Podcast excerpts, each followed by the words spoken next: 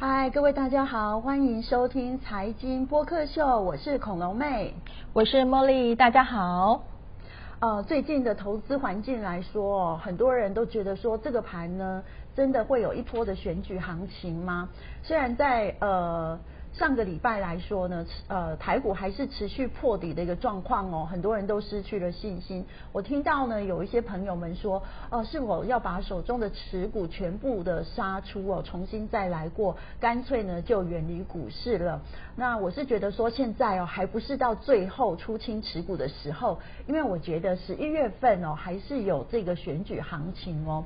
那不晓得这个茉莉最近呃有没有什么样的看法？哎，我对于最近这个台湾股市一个表现，我真的是觉得很纳闷呢，因为。以前呢，台股大部分都是过往这几年都是跟着美股在走嘛。结果上一周呢，美股的表现挺好的啊，而且经济数据看出来也是有好转的迹象。所以本来呢，都一直期望说，哎，台股这个部分是不是也应该会跟着有一些表现，让投资人可以振奋一下这样？结果完全都没有哎。然后我就在想，是不是因为这跟呃台海整个的局势紧张关系是不是有关联啊？尤其那个中共那个二十大才刚结束，会不会是因为受到这个影响，所以台股才会这样子，这样完全是站不起来的感觉呢。我最近也觉得哦，台股跟美股来说，简直就是已经脱钩了。美国股市大涨，台股在当天来说，只不过可能是稍微好一点点小涨。嗯。但是如果美股往下重挫的话，那台股呢，就是哎跌得更凶了。所以变成跟跌不跟涨哦。嗯。那后来呢，我真的就是好好的去想一下这个原因是什么？为什么哎台股会跟美国股市脱钩哦？嗯。那我想主要的原因还是在于说，哎刚才魔力所提到。的呃，就是习近平，其实呃现在是第三任了。嗯，那对于台海局势来说呢，呃，紧张的气氛呢，比以前升高很多很多。或许哦，在过去哦，我们哦常常受到了威胁，就是中共的威胁，觉得中共常常就是哎喊一喊呐，威胁一下而已，也不见得真的会动手，如何如何去。真的动武哦，可是最近来看的话，哎，美国美国可能有收到什么样的情报哦？而且这一次美国不仅是在各地就是煽风点火，那甚至说把台湾也是带入了险境哦。那我想这个因素哈，可能就是造成台股最近喋喋不休的原因。嗯，对，台湾呢，其实最近还蛮常要上国际版面的。呃，比如说最近大家国际上一直在讨论的半导体啊，从那个几乎疫情一开始，然后一直到现在，只要提到半导体，都会提到台湾。那原本呢，大家都觉得说，哎，半导体就是台湾的护国神山啊，有台积电在，我们怕什么，对不对？可是呢，后来就觉得，哎，这个情势好像越来越不对劲。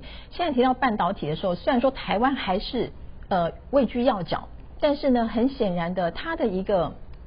呃，保卫台湾的那个程度，好像变成慢慢变成已经有一点点无无关紧要的感觉了。呃，其实，在这一段时间哦，外资呢就是一路的追杀台积电，嗯，好，比如说呢，高盛列出台积电面临的六大风险，而且把所有坏的变数呢都全部的拿出来，而且 Intel 他也讲说呢，台湾半导体供应链岌岌可危，而且他也呼吁全球要把半导体供应链移出台湾。哎，天哪！原本是想说是台湾的护国神山，或者是细盾，对，没错。结果反而哎变成说是一个危险的一个呃这个讯号。是。然后彭博资讯呢，好像。呃，也声称说，一旦中共要攻台哦，美国会派军机把台积电的工程师接走。我想说，哎，怎么把台积电的工程师接走？那我们怎么办？我们没有被接走。对，我想怎么办？我不是台积电的工高级工程师，我怎么办呢？我只能够待在台湾吗？但是我觉得，这美国这个也是很过分的，就是说，哎，我们国内发生什么事情，他怎么可以说？就指，指就是呃指手画脚，而且我们呃就是我们政府好，就是蔡政府好像也没讲特别的什么呃捍卫我们国内的这个本土的一些话语出来，应该要捍卫，总不能是遇到美国就是腿软脚软了吧？而，以前如果中共对我们指手画脚的话，我们就是哦勇敢起来捍卫，就是讲了哦，就说不不不能干涉我们如何如何啊，美国讲话我们就就闭嘴啊，我觉得这也是不行的，因为呢，在二零二零年开始哦，这个外资就大举卖超台积电，嗯，今年是卖超了一百一十一万张哦。哇，三年总共累积卖超了三百万张，哎，大家会觉得说三百万万张的台积电被卖出来之后，应该应该已经是卖无可卖了吧？结果没有，外资手中还有一千八百三十四万张，持股比率是高达七十趴，还有七十趴的台积电的持股在外资的手中，所以如果说外资未来在持续卖台积电的话，嗯，这个台股真的就是不妙了。其实这也并不是台积电营运不好啦，而是在于说两岸情势这一次好像真的是来真的了。嗯，对，因为这一次呢，中共这个二十大结束之后，其实大家都很都很非常的关注啦。因为当然主要说习近平是第三次嘛，那通常他们中共那边以前的不成文的规则是领导就是两次两任，结果他这次居然破格了，就。三连任，而且大家都不排不排除说他接下来还会四连任。那重点是说他连任，然后打破了那个中共的一个潜规则之外呢，此外就是他们在这次这个二十大的会中啊，会议中还有特别提到说，嗯。解决台湾问题是中国人自己的事，要由中国人来决定。而且呢，重点是绝不承诺放弃使用武力哦。哦，这个这句话真的是打到大家了。因为呢，原本大家是希望说，哎，两岸是不是还有一些和平的一些契机什么的？虽然说两岸这过去一年来是确实是呈现一个紧张的一个状态，嗯，但是大家都还是希望能够和平嘛。毕竟我们台湾还是希望说可以生活很安定的。可是显然现在，呃。中共是不放弃用武力来来犯台的，那所以仿佛好像台湾的整个地缘政治的风险是持续在升高，尤其习近平他现在呢又是一人掌权，那他的底下的班底也都是他自己本人的他自己的一个班底在，所以大家都觉得，哎，他不但集权力于一身，而且他要开始去执行贯彻他自己意志的时候，显然是会更为方便了。嗯，其实我看到这个习近平连任第三任呢，我觉得。呃，对于台湾的问题来说，他基本上可能已经有非常大的负案了，因为他把这个国台办的人哦，全部的都清掉。对，哎，我觉得以前为什么他们对呃台湾的工作呢，应该说失败啊？哦，为什么呢？因为就是呃跟国内的，就是台湾的某一些人呢，就有一些特殊的关系。那你有特殊的关系呢？你让呃让利给台湾，其实只是让利给台湾的某一些人而已，所以难怪会失败啊。那你在台湾的一些小老百姓来说，基本上也没有说雨露均沾呐，所以我们就感受不到对岸的诚意呀。以我一个小老百姓在台湾而言的话，但但是你说这个呢，我倒是有一点点不同的看法。你你说确实小老小老百姓好像没有感觉到让利的一个一个红利在嘛？哦，对啊。但是但是你看吧，我们最近当他们开始强硬起来的时候，我们不就是要吃那个台呃，就是要吃石斑鱼救国嘛，然后要吃凤梨世家救国嘛？我们不是开始也是，如果我们回头看啊，发现其实好像以前。呃，台湾很多方面还是有得到中共方面的、大陆方面的一些比较友善的一个态度，是农民业者，对对对。但是我是上班族，也是也是。对呀，那这样也不行啊！上班族很急需要一些让利耶，我们要红利耶，这样子说对不对？哎，全国的上班族，哎，是不是大家要团结起来要红利呀？那既然我们得不到红利，哎，那那这样子，这个这个越乱的情况。之下，或许哎，对我们来说是有利的哦。那我来举个例子，哎，要举例子吗？不，我我倒是很好奇，就是说，哎，嗯，就是中，虽然说我们现在台湾就是现在局势比较偏向于紧张，对不对？对。那你觉得上班族我们之前没有得到红利，可是那在目前这样的局势之下，我们有可能上班族有可能在这当中夹缝当中寻求到或嗅到一点点那种投资的一个亮点或者是一个好处吗？啊，我觉得一定有的。各位，你们不要只看到坏的一面。其实呢，我真的哈细究里面的有没有什么猫腻在里面？我觉得对于哎上班族或者是年轻人来说是非常有利的。各位，你去想想看哦，如果说这个世界上永远都是这么和乐和平的话，那对于底层的我们来说呢？哎，所谓的社畜，哈，对底层来说的话，怎么可能会有翻身的机会呢？所以就是一定呢，要在乱世里面有一些呢财富重新分配。想要离开台湾的，哎呀，没关系，你就离开啊。其实我们就是大家都有选择的自由嘛。嗯，那你离开，然后呢，那那走不掉的，对，不能离开的怎么办呢？我们没有办法走的，我们也只能在这个地方持续的等了。可是，在这个等待的过程里面呢，哎，万一真的乱世出现的话，那反而呢，就是大家的机会啊，因为财富重新分配，就是。在失序之下，或者是乱世之下呢，才会财富重新分配。所以呢，对于呃上班族啊，或者是年轻人，这个时候就有机会了。所以呢，我们现在就是等待一个大好时机。这个大好时机就是抄底呀！你您您的意思是说，孔洛贝，你的意思是说那个台股的抄底吗？对呀，台股或者是房地产的抄底呀。哦，对对对。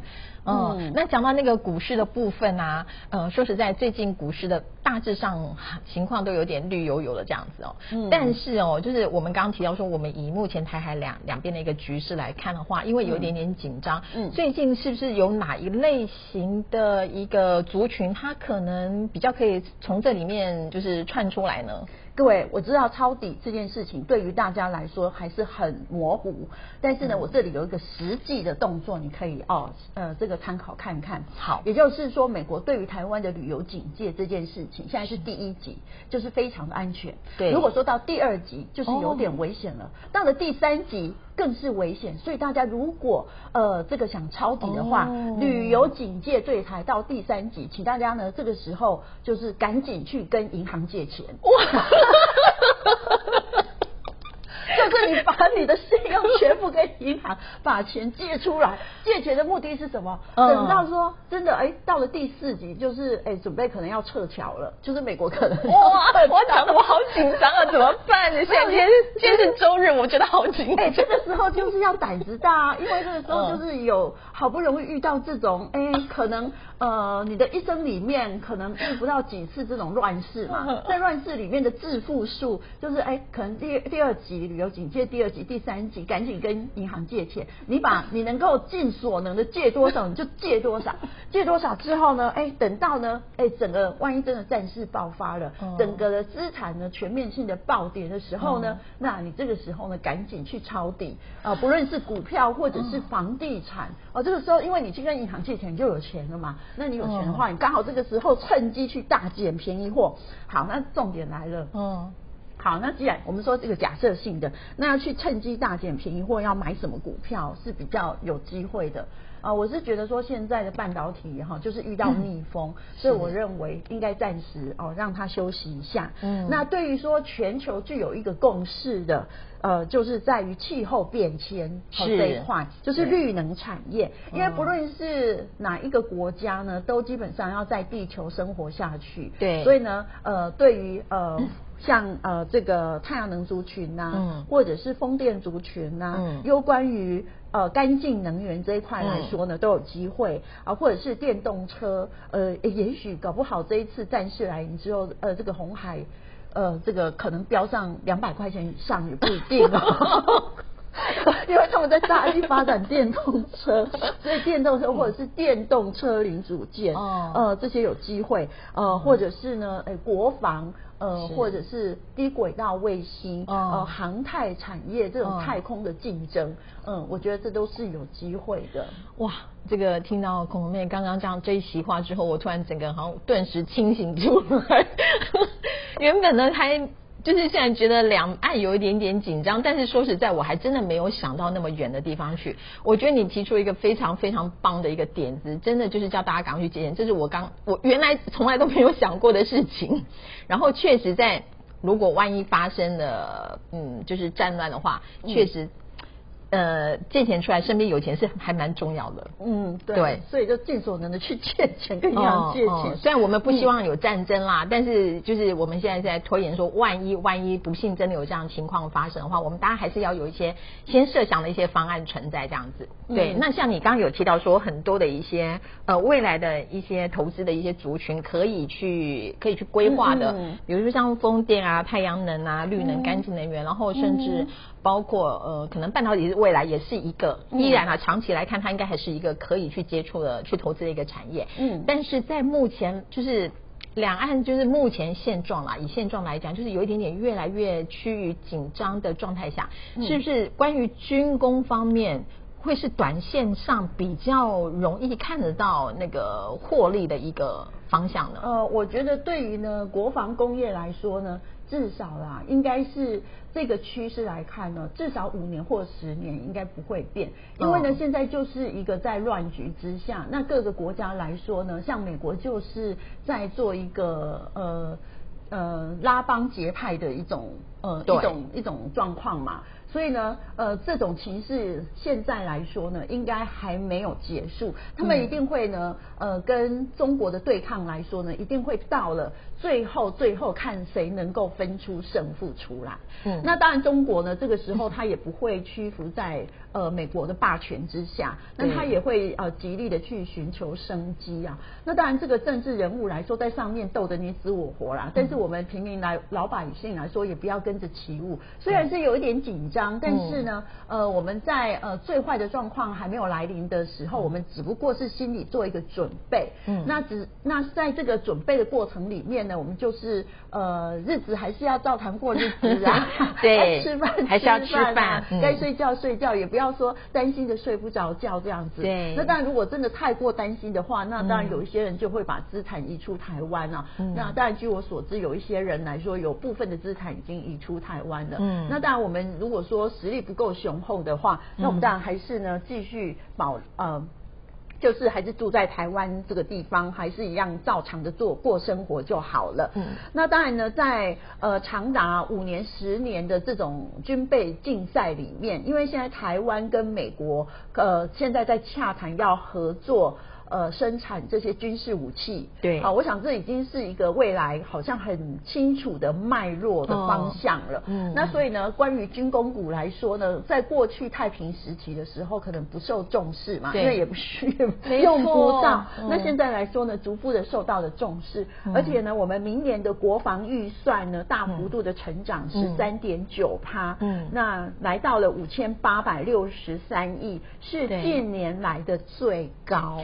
对，没有错。呃，这个数字呢，跟去年相比啊，增加了七百一十六亿元呢，真的是很可怕的一个数字。我不要说可怕哦，应该是 很棒的一个数字，是吗？不要说是很有成长的数字，不是，因为我们是平民小老百姓，你知道，像那个莫莉是很怕死的，所以原则上我当然是很希望说，哎，最好两岸不要有那个局势或者战火发生啊。嗯所以一听到那个那个呃整个的呃国防的预算提升那么多的时候，哎，其实真的是心里会，我我相信有一部分人会跟我一样是比较胆小，嗯他们是比较害怕的。那像恐龙妹是属于那种大胆的，她就觉得哎危机就是转机。嗯那莫莉代表可能就是那种。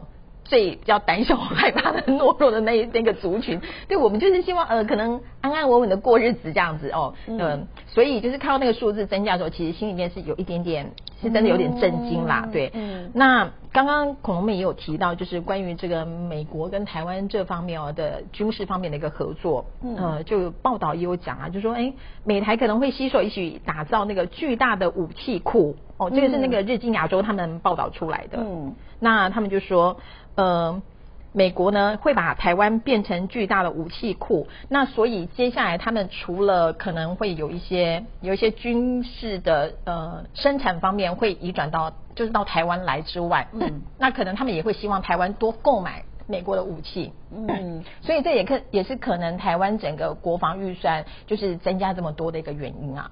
那就是因为有看到这样的一个迹象跟报道，所以是不是呃，在这个过去这一这一段时间，这个关于呃军工方面的一个表现又是如何呢？好的，因为最近呢，我们知道说，哎，国防工业现在已经抬头起来了。那像我们有国机国造计划以及国建国造计划。哦。那呃，国机国造计划来说呢，那我们是呃，政府是委托汉翔啊。那呃，生产六十六架 T 五高教机，那总经费呢是二十三点四亿美元，那总共是折合台币六百八十六亿元。哇所以呢，对于一家公司来说呢，营运上面哎，应该会有不错的这个成长啊。那当然呢。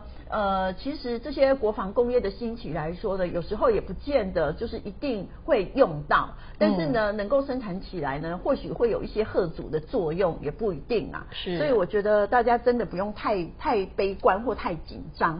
那另外呢，呃，这个国建国造哈，国建国造的话呢，就是目前呃可能会预估这个国造的潜舰后面呢合计。会有十四到十九艘的需求，那主要是给这个台船，好，就是台船。那当然，我讲的这些不是说叫大家现在现在就是冲进去去买什么的，我是说让大家注意，因为我们在这里不是那个爆牌台。对对，我们只是针对这个军工方面的一些呃族群来做一下分析跟探讨。对对对，那这个呃大概呃现在现在那个呃好像。统计出来说呢，我们的八艘潜舰呢就能够摧毁一支中国的入侵的舰队。哇！所以呢，呃，这个八艘的潜舰的话呢，可能总需要耗资有一百六十亿美元。哦，所以相当台币四千五百多亿哟。所以你看，这种军工的产业来说，基本上耗资都是成本很高的。嗯。那所以对于我们的国防预算为什么会大幅度的增加，也是这样的原因。嗯。那还有这一次蔡政府到呃。嘉义去成立了无人机的国家队，嗯，是在今年十月二十号所成立的。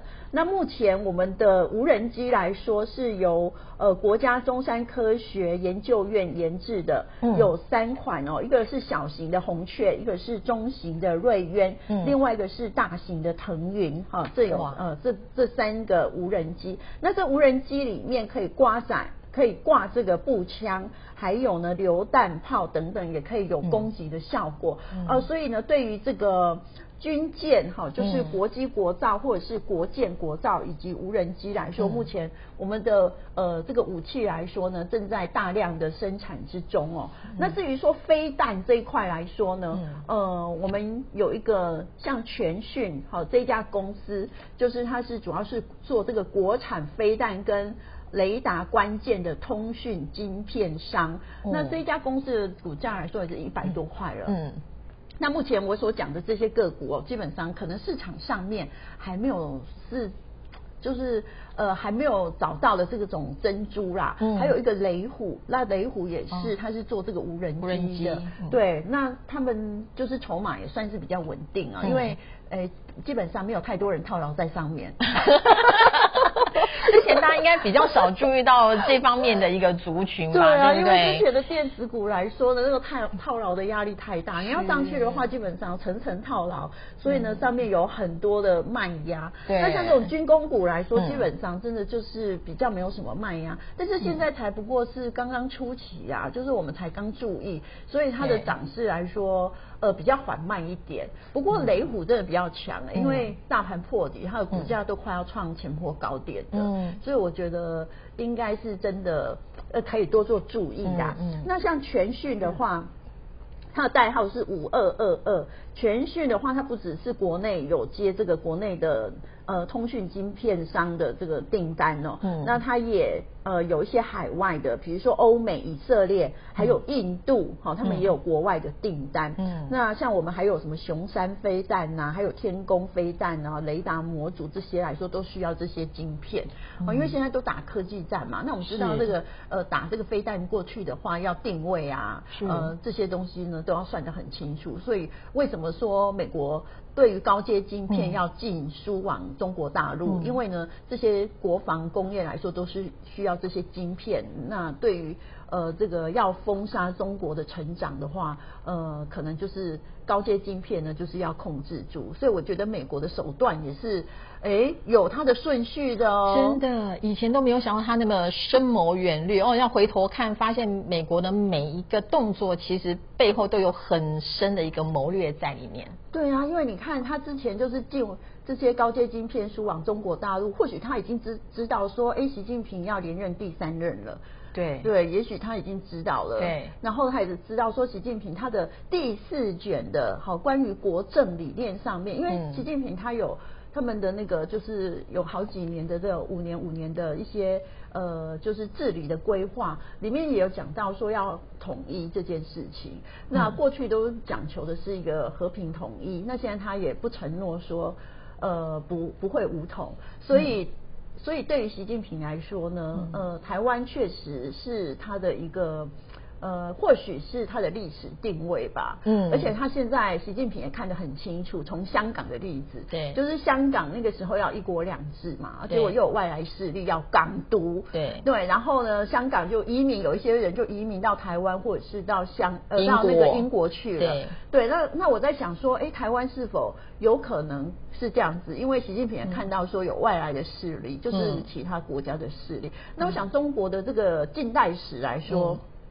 应该是人民，也就是如果有受教育的话，就近代史来说，对于一些列强的入侵，就是整个国土被割得四分五裂，然后殖民，好，就是被被这些呃外来势力所殖民，好不容易呢。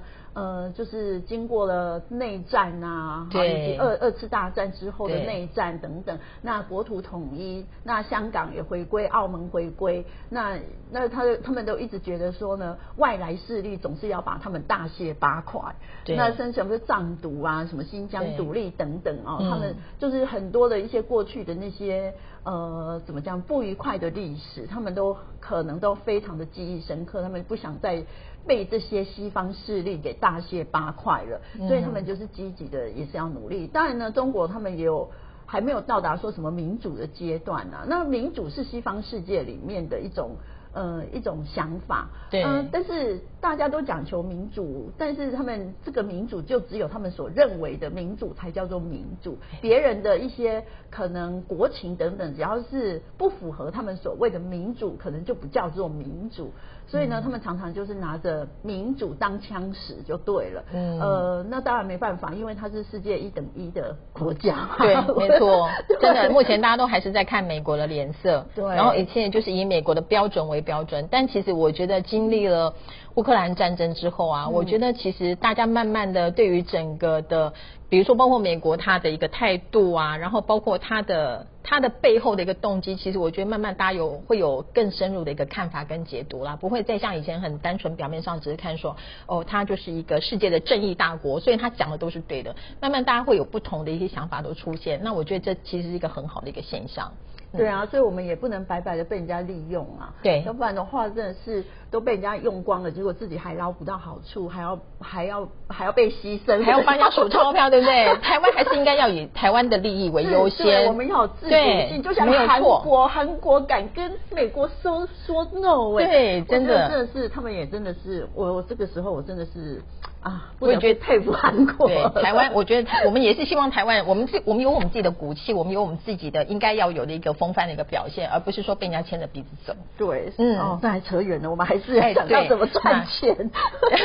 对，那刚刚就提到那个呃军工股方面嘛，哈，那其中呢，我觉得哎，你提到很多，包括这个呃船舰啊，然后飞弹等等。那我觉得一般人好像最熟悉的应该就是无人机了。嗯，然后无人机昨天也是呃，好像在这个。卢秀燕的一个造势的场合呢，台中市长卢秀燕她造势一个场合，有四架无人机在天空盘旋。那原本呢，呃，人家是说，哎，那个是主办方他们的无人机，然后因为那个无人机竟然干扰了整个飞机的一个航行。所以听说那个国民党的主席朱立伦要去现场，他从金门要飞到现场，结果飞机没有办法降落，最后就没有办法参加了。然后呢，可是呢，后来就主办方出来说，哎，不是他们主办方的飞机，所以呢，后来警方方面好像有去击落了三架。那我觉得一般好像。民众最熟悉的、最常接触就是无人机，因为现在无人机很普遍，那很多民众也会自己买回来，然后自己去空旷的地方啊，去驾驶啊，然后去操作这样子，去拍摄等等。对，然后所以呃，在无人机方面的话，除了您刚提到这个呃雷虎之外，是不是其他还有一些可能比较相关的呢？嗯，我想应该是。就是它以龙头的吧，就是以雷雷虎为龙头的吧。那如果说晶片的话，就是全讯嘛。嗯。那如果是军机的话，就是汉翔嘛，就是这这这几只，或者是台船，或者就是军舰类的，大概就是这个，或或者是呢五零零九的荣钢，嗯，这也算是纳入其中之一。但是因为现阶段他们的股性都算是比较温吞呐，但是也不会说会。像呃电子族群说那一波修正很严重啊，就是直接以。往下腰斩起跳，那他们就是目前就是下来之后，大概就是有支撑，但是雷虎的股价算是比较好的。嗯，那当然如果说呢，呃，以这个电动车以及电动车零组件的话，还是以这个特斯拉马首是瞻，因为这一次呃特斯拉在中国就是降价，有没有？然后就，哇，引起暴动。对，我觉得这个中国的中国的那个 百姓也真的很凶悍呢，直接说特斯拉无耻。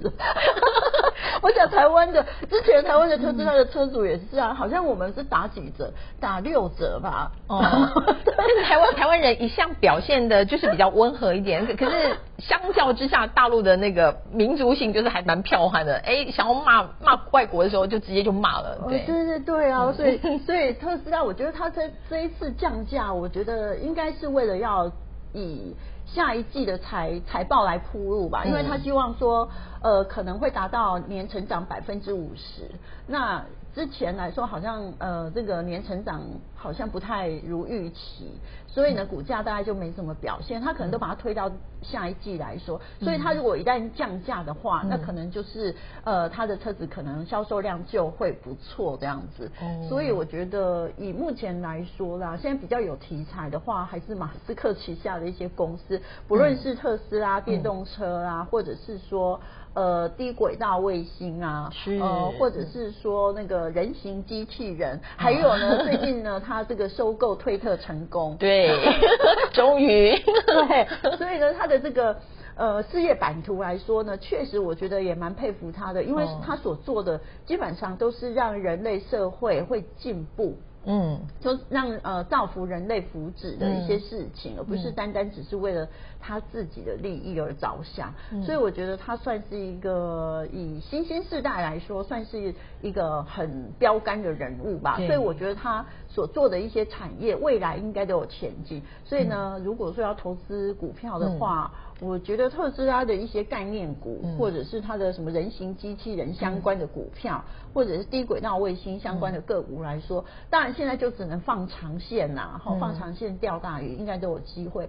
所以我觉得现在不能只看短了，因为我们台湾现在处于这个比较危险的地缘政治风险之下，所以我们现在也只能说滴滴接这样子。那基本上就是往呃这个气候相关的一些个股。好，或者是电动车，或者是电动车零组件、航太、国防、工业等等，这些可能比较有机会。那消费性的电子啊、PC 啊、手机啊等等，这些可能现在需求受到压抑了，因为通膨上来，那这些东西可能就比较没有常常更换。嗯，我觉得可能销售上面可能会比较有疑虑，所以对于消费性电子来说，应该稍微观望一下吧。好哦，我们今天的时间呢也差不多了。然后呢，最后我们想再请问一下，哎，恐龙妹啊，就你的观察，你刚刚介绍了那么多的一个族群跟一些亮点哦。可是以目前台股这个有点呈现低迷的状况来讲话，到底如果说投资人他觉得，哎，你讲的很有道理，也想试试看，那在有没有什么样一个一个就是看有一个讯号，什么样的讯号出现的时候，可或者说什么样子来来留意，可能是一个可以去。呃，介入短线布局的一个时机。其实我觉得现在是要看策略，就是说有那么好的投资标的，但是呢，你的资金不能说全部都进去，你大概就是五成左右的资金进去，因为我认为说至少十一月份应该还算是可以。那等到选完之后呢，再来再来把另外呃五成的资金再再来看看情势怎么样再说。现在并不适合说你全部重压的时候，重压的时候就是等到。真的就是呃，美方对我们发出了 第三级的旅游警讯的时候，大家要记得，就是 三级旅游警讯，就是大力抄底的时候。哦，这个是我个人的看法，大家参考一下啦。或许我也会这么做，我跟着你走。好，那今天节目就到此结束喽。好的，大家的收听，我是恐龙妹，我是 Molly，下次见喽，拜拜拜。